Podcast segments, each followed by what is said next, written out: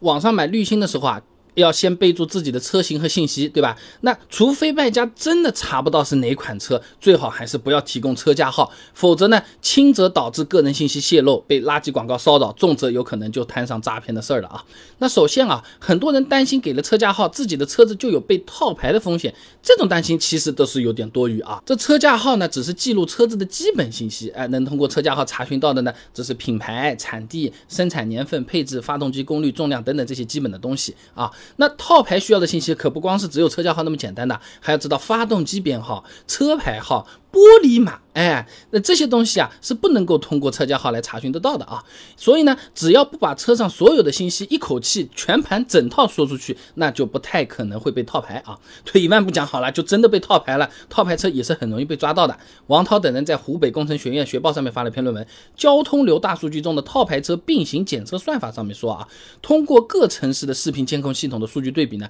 如果在预设的最短时间内，在不同监控点出现同样的车牌，就可以。判定为为套牌车。说人话啊，现在套牌车没那么容易逍遥法外的，不管你有没有违法，有没有被交警拦住，都能识别，都能抓住啊。所以说，网上买滤芯呢，要你提供个车架号，你你不用太担心套牌的问题。大多数情况下呢，只是店家用来查你车子的基本信息，可以更精准的给你提供零配件，装得上啊。那毕竟不少人确实也搞不清楚自己的车子嘛，对不对了？那你你这个车是什么啊？我这个叫新款啊，我这个是二零一九款，我二零一九款是。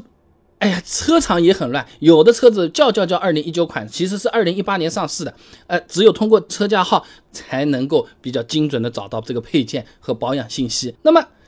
毕竟车架号上面记载着车子的信息嘛，而网店又是可以获取我们作为客户买的个人信息的。那手机号啊，哎，什么地址啊，那的确就有可能会存在呃信息泄露的情况啊。那十号李健在期刊《情报学报》啊上面发了篇论文，《大数据背景下私有信息泄露对供应链成员企业竞合关系影响的研究》上面说啊，这信息泄露后啊，大数据能够收集分析消费者的行为喜好，准确了解消费者的消费动机，有针对性的提供消费者需要的商品。说人话就是平时很可能经常收到和自己车子相关的各种营销信息了，哎，你抖音刷着刷着刷着，哎，